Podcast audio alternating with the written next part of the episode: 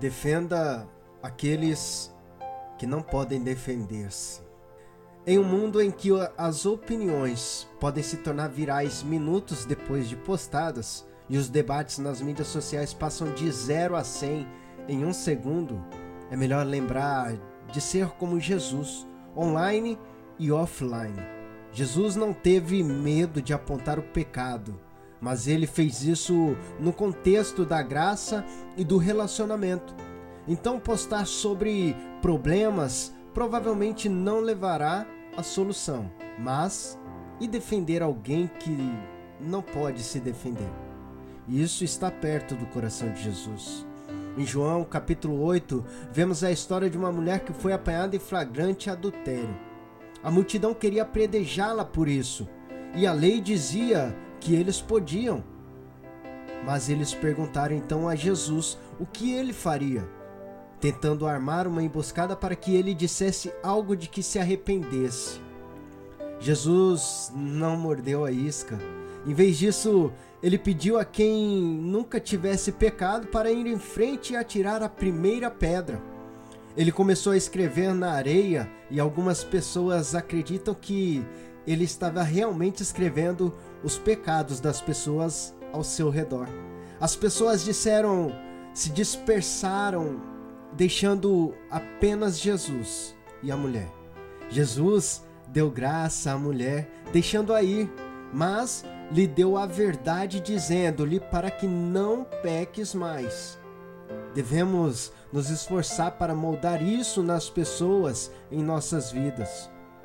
Devemos começar relacionamentos estendendo a graça, lembrando as pessoas de que seus erros podem ser redimidos, e então ajudaremos as pessoas a perceberem que há uma maneira melhor de viver seguindo Jesus. Então, defenda, defenda aqueles que não podem se defender.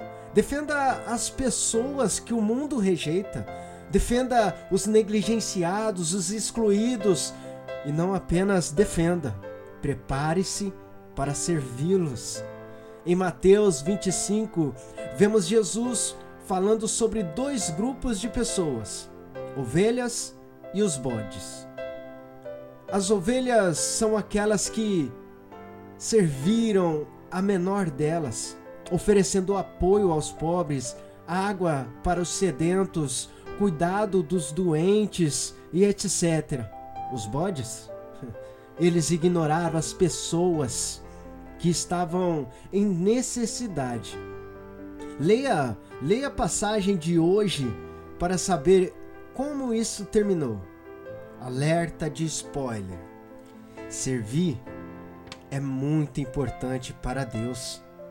E não importa se dizemos que amamos a Deus se não amamos ao seu povo, servindo o bem. Então, a quem você vai defender? Quem você servirá? Porque quando você faz isso, Jesus diz que você está realmente fazendo isso por Ele.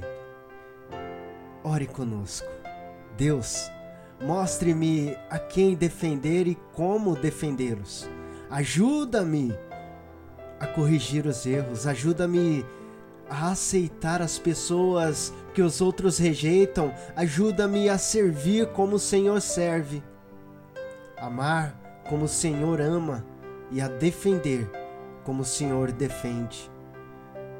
Quebrante, Senhor, o meu coração pelo que quebranta o seu, e me dê novos olhos para ver os, os outros do jeito que o Senhor os vê. Em nome de Jesus. Amém. Defenda aqueles que não podem se defender.